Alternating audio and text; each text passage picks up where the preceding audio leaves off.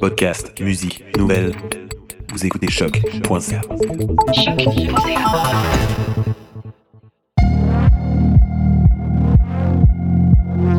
Bienvenue sur Trajectoire, l'émission balado sur la recherche et création de la Faculté des Arts de l'Université du Québec à Montréal. Dans l'épisode d'aujourd'hui, nous recevons Audrey Christelle Barbeau, professeure au département de musique et chercheur membre de l'OICRM et du CURMIT, le centre interdisciplinaire en musique, recherche médias et technologie. Audrey Christelle travaille actuellement sur plusieurs projets explorant la relation entre la musique, le stress et les technologies. Bonjour Audrey Christelle. Bonjour. Comment es-tu arrivée à t'intéresser au lien entre la musique et le stress? J'ai toujours eu un intérêt pour la relation entre la musique et la santé. Durant ma maîtrise et mon doctorat, j'ai décidé de focaliser sur l'anxiété de performance chez les musiciens, particulièrement les musiciens avancés, les professionnels, les étudiants en musique. J'avais une branche de ce projet-là qui se dédiait aux musiciens populaires parce qu'il y avait peu de littérature sur le sujet. Euh, ce qui m'a permis de voir en fait que au niveau de l'anxiété de performance, euh, les musiciens euh, qui jouent des deux styles, du populaire et du classique, ont tendance à être moins stressés que les gens seulement dédiés à un style en particulier. Euh, durant le doctorat aussi, mes études m'ont amené à me pencher sur la façon dont la pratique musicale pouvait avoir des effets bénéfiques sur les niveaux de stress, particulièrement chez les personnes plus âgées. J'ai donc combiné les deux sujets de recherche pour étudier les impacts de la musique sur le stress global des musiciens. D'une part, les effets négatifs liés à l'anxiété de performance et d'autre part, les effets positifs liés à la pratique d'un instrument chez les personnes plus âgées. Est-ce que tu peux nous parler de ton projet actuel sur les effets de la musique sur les biomarqueurs du stress et la réponse immunitaire des musiciens amateurs de 50 ans et plus? Le but est de mesurer physiologiquement les effets de la pratique musicale en collectant des échantillons de salive avant et après deux conditions de test. Une au repos, où euh, le participant visionne un documentaire sur la musique, et dans l'autre condition, le participant participe à une répétition de musique d'ensemble. On mesure ensuite les niveaux de cortisol pour le stress et d'immunoglobuline A pour la réponse immunitaire et on détermine le pourcentage de différence avant et après. J'ai effectué une première étude pilote euh, avec huit musiciens amateurs en juillet 2019. Ce que j'ai noté, euh, c'est qu'au niveau de la condition repos, on a vu une baisse du cortisol de manière systématique chez tous les participants après le visionnement du documentaire. Donc, les gens étaient moins stressés post-intervention. Ce qui n'est pas très surprenant, en fait, parce que l'écoute musicale est reconnue en musicothérapie comme étant, euh, ayant un effet apaisant. Au niveau de l'immunoglobuline A, donc la réponse immunitaire, on a remarqué une hausse chez 5 participants sur 8.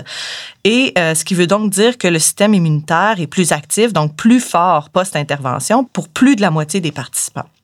Dans le contexte d'une répétition d'ensemble, on a noté une baisse du niveau de cortisol, donc une baisse du stress chez six participants sur huit.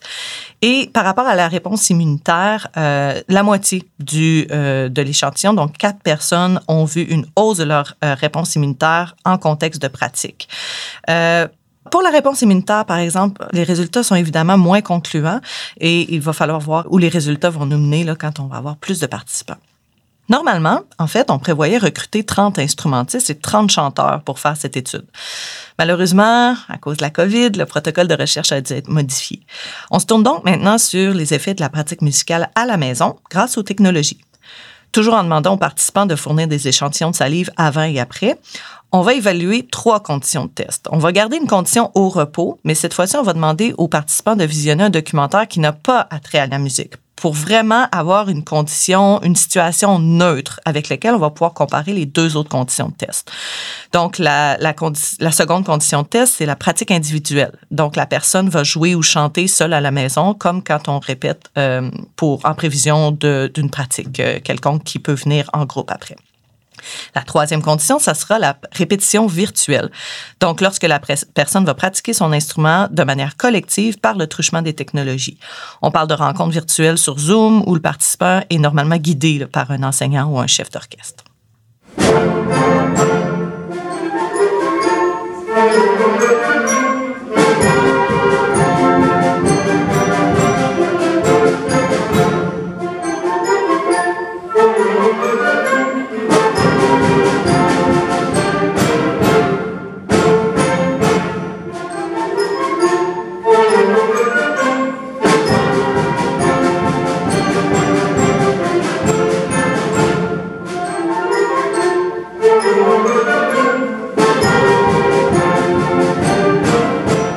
Le contexte de la pandémie t'a amené à approfondir tes réflexions sur la relation entre les nouvelles technologies et le stress. Ceci nous amène à discuter d'un autre projet sur lequel tu travailles à l'échelle pan-canadienne. Peux-tu nous en dire un peu plus? Le but est de mobiliser la musique et les technologies pour l'apprentissage et la participation musicale, mais aussi pour l'alphabétisation numérique et la qualité de vie des personnes plus âgées. On est plusieurs équipes euh, venant d'un peu partout au Canada, Colombie-Britannique, Ontario euh, et au Québec, à Montréal et dans la ville de Québec. Et on a tous des projets différents. Mais on utilise les mêmes questionnaires, mêmes outils de mesure pour euh, évaluer la qualité de vie et l'attitude envers les technologies. Le projet que je dirige est en partenariat avec l'Harmonie Nouveaux Horizons de Montréal, que j'ai fondé en 2014 dans le cadre de mon doctorat pour permettre aux adultes plus âgés d'apprendre à jouer d'un instrument avant ou des percussions dans un contexte de musique d'ensemble. Mon projet consiste à déterminer dans quelle mesure la participation à des activités musicales en ligne en période de COVID permet aux musiciens de maintenir les bienfaits résultant de la pratique musicale, même s'ils sont isolés à la maison. Je veux aussi voir si ce genre d'activité permet de surmonter les obstacles liés à l'utilisation des technologies dans la vie quotidienne et euh, peut-être même d'atténuer le fossé numérique générationnel qu'on observe présentement chez les personnes plus âgées. Quelles sont tes ambitions à court et moyen terme dans tes projets de recherche? Eh bien, à court terme, lorsqu'on retrouvera un peu une vie normale après la pandémie, euh, j'espère être en mesure de ramener la composante de répétition face à face à mes protocoles de recherche pour être en mesure d'évaluer les avantages et les limites des répétitions virtuelles. Il faut développer de nouvelles connaissances pour déterminer dans quelle mesure les nouvelles technologies peuvent bonifier l'expérience musicale ou même dans certains contextes remplacer complètement l'approche face à face. Je pense entre autres aux personnes ayant des problèmes de mobilité, les empêchant de se déplacer pour faire des cours de musique, par exemple Personnellement, je pense que les effets biopsychosociaux, c'est-à-dire biologiques, psychologiques et sociaux, que l'on retrouve lorsqu'on pratique de la musique en groupe, ne pourront peut-être pas être surpassés par le virtuel. En tout cas, pas tant qu'on sera limité par les problèmes de synchronicité lorsqu'on essaie de jouer de la musique en ligne, tous en même temps. Ceci étant dit, on développe présentement plein de nouvelles pratiques qui servent déjà à complémenter l'expérience des musiciens et ça, ça va juste continuer à s'améliorer. Si je me projette à plus long terme, j'aimerais étendre les tranches d'âge que j'étudie pour inclure les élèves du primaire et du secondaire. J'aimerais vraiment évaluer les effets des cours de musique et potentiellement des autres cours d'art aussi sur les niveaux de cortisol des enfants et les comparer avec d'autres matières comme les mathématiques, les sciences ou le français. Si on arrive à démontrer que les cours d'art amènent une baisse significative des niveaux de stress chez les enfants, ça va fournir des arguments supplémentaires pour justifier l'importance de l'enseignement des arts à l'école. Les bienfaits biopsychosociaux associés à la pratique musicale ont été amplement démontrés dans la littérature scientifique auprès des adultes et des aînés. Il n'y a aucune raison de croire que ces bienfaits ne sont pas applicables aux enfants. Il suffit maintenant de développer des études qui pourront le démontrer de manière plus formelle. Merci Audrey Christelle. Merci à vous.